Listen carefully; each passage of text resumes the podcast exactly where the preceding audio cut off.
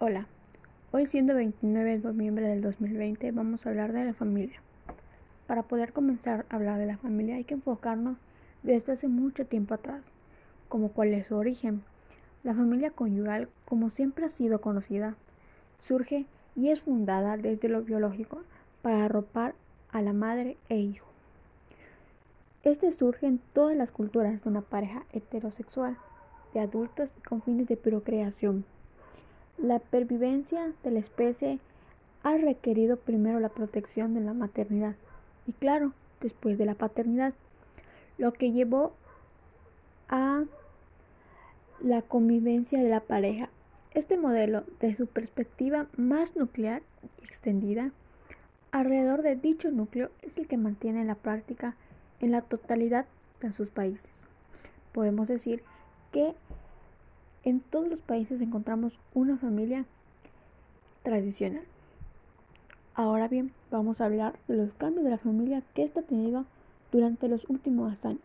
Podemos decir que han sido en los últimos 40 años que hemos vivido. De un tiempo para aquí han sido los más profundos y compulsivos, ya que estamos en el siglo XX, la familia tradicional ha cambiado y ha estado revolucionando muchísimo. Pues hoy en gran día hay un gran número de modelos de familias que establecen el parámetro de la vida familiar, de la vida cotidiana, pues estos cambios afectan todo sistema familiar. Para entender esta situación actual, conviene analizar cómo eran 50 años atrás la familia y cómo es ahora, buscar las diferencias y cómo es ahorita. Podemos encontrar una infinidad de diferencias. Asimismo, podemos decir que las perspectivas a la que ayuda a referenciar estos cambios y comprende mejor los problemas que afectan hoy en día. Ahora bien, vamos a hablar del concepto de familia extensa. Se entiende y más bien podemos decir que la familia extensa es aquella que reúne a todos los parientes y personas con vínculos reconocidos como tales, que la mamá, el papá, el hijo, el sobrino, la tía, cuñada, pues este concepto se emplea como sinónimo de familia consanguínea, que son vínculos civiles, matrimonio y en dado caso hasta la adopción. Al referir la condición de parentesco, extiende el concepto más allá de la consanguinidad, pues este recoge los diferentes núcleos u hogares con características diferentes, desde organizaciones en las que conviven miembros hasta de tres familias y tres, tres generaciones colaterales y hasta hogares que hay monoparementales. Como la familia extensa, podemos decir que en tu misma casa puede vivir tu familia que es mamá, papá y hermanos, y en eso puede estar la tía, tío y primos, y de ahí puede estar rodeada hasta de hijos adoptivos. Ahora bien, llegó de hablar de la, de la familia que hemos tenido toda la vida y que hemos conocido desde que nacemos, y es la familia que nos ha inculcado y nos estamos guiando hacia la misma familia. Pero hoy en día ha cambiado mucho. ¿Qué es la familia tradicional?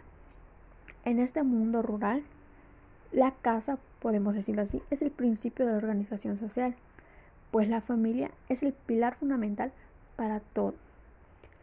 Este se destaca por la gran importancia que tiene de la territorialidad, pues la burguesía ha empleado más que el concepto de familia es el que destaca más en la relación del parentesco sobre la familia tradicionalmente troncal. Este quiere decir que es pilar.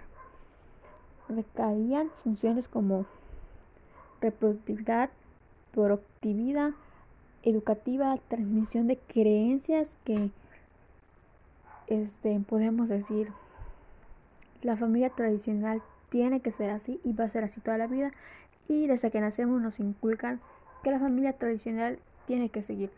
Yo mujer me voy a casar con el hombre, yo hombre me tengo que casar con mujer, sin guiarnos en ningún lado. Porque al ser guiados, mucha familia ahí meten la educación religiosa, que es al punto que iba. La familia religiosa es de que tú mujer vas con hombre, tú hombre vas con mujer. Porque si al ser guiados la familia religiosa empieza a decir que es pecado, que Dios no lo va a aceptar, y así mismo. Este también tiene que ver la recreatividad, la atención y el cuidado de los enfermos. Este quiere decir como desquiciados. Estamos en entornos rurales, pues también tiene que ver la productividad y economía. Ahora bien, vamos a hablar de otros cambios de la familia, pues es importante porque ya los importantes cambios que hemos tenido relacionados con el género, hoy se extiende a diferentes. El reconocimiento de la igualdad de derechos entre hombres y mujeres han sido posiblemente gracias a los principios de la democracia liberal, que hoy en día todo gente es liberal yo puedo andar como quiera, somos liberales, tenemos la libertad de expresión, es el cual nosotros también nos, nos abarca. Pues este se proporciona la ideología impulsadora para las mujeres. Este se dio muchísimo en Gran Bretaña, pues los países de gran influencia como Estados Unidos, el socialismo marxista, pues este tiene la afirmación que Marx, que este tiene progreso que debería medirse para toda la posición social claro, del sexo femenino.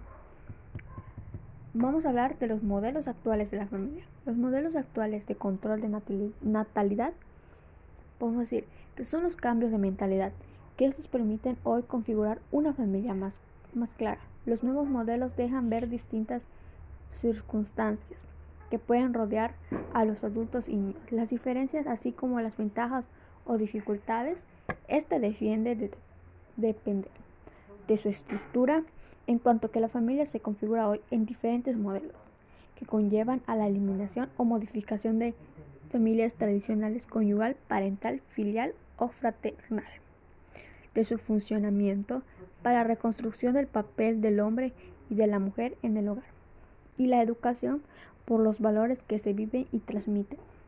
Asimismo se da el estilo educativo, que guardan cierta relación con el tipo de familia.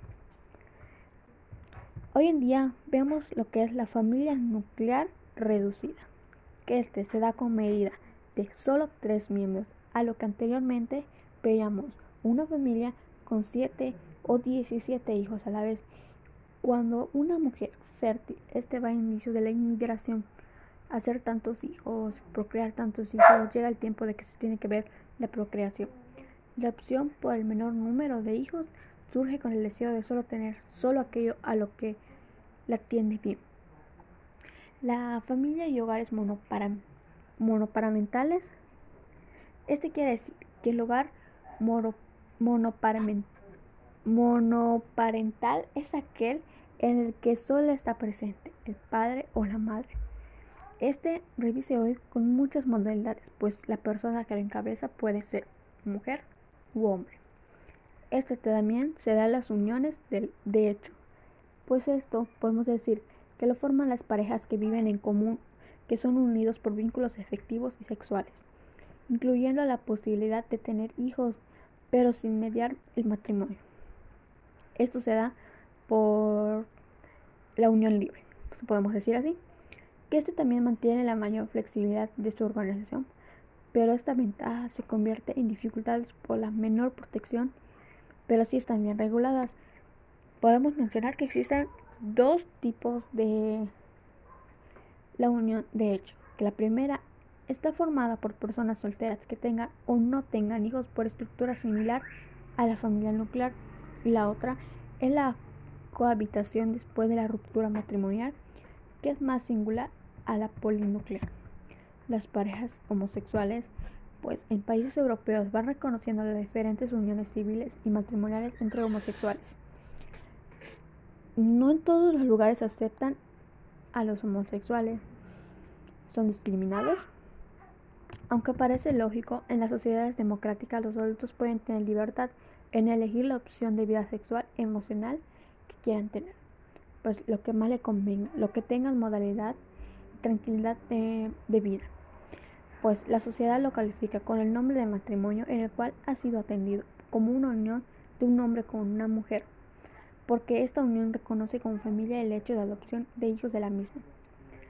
Las familias reconstituidas polinucleares o mosaicos son aquellas que las cuales uno de los cónyuges proviene de alguna unión familiar anterior, también conocidas como bionificales, bifocales o multiparentales.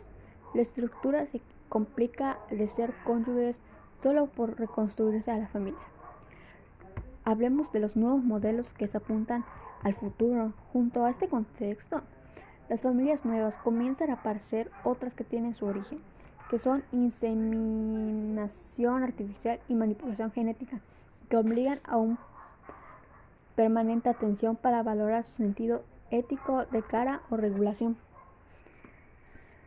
Las familias son puede ser por inseminación de mujeres hasta los 65 años de edad que desean tener un hijo, madres o abuelas de alquiler para facilitar a parejas que no pueden tenerlo, la fecundación por semen del marido muerto, familias a las familias desde selección genética y la clonación por medio para encontrar a un hijo muerto o solucionar problemas de salud.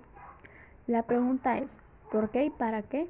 al descubrimiento de motivaciones importantes, pues los padres y madres de la programación de una familia pueden servir para descubrir la educación psicológica, la compatibilidad ética y los valores que se mueven para decidir la convivencia o no, y los matices para su regulación. Hoy en día podemos decir que los nuevos modelos que se apuntan ya se vienen manejando desde tiempo atrás. Podemos decir que la inseminación artificial ya la podemos ver muy seguido. Lo hacen en diferentes países, por eso se procrean familias nuevas y nuevos modelos familiares.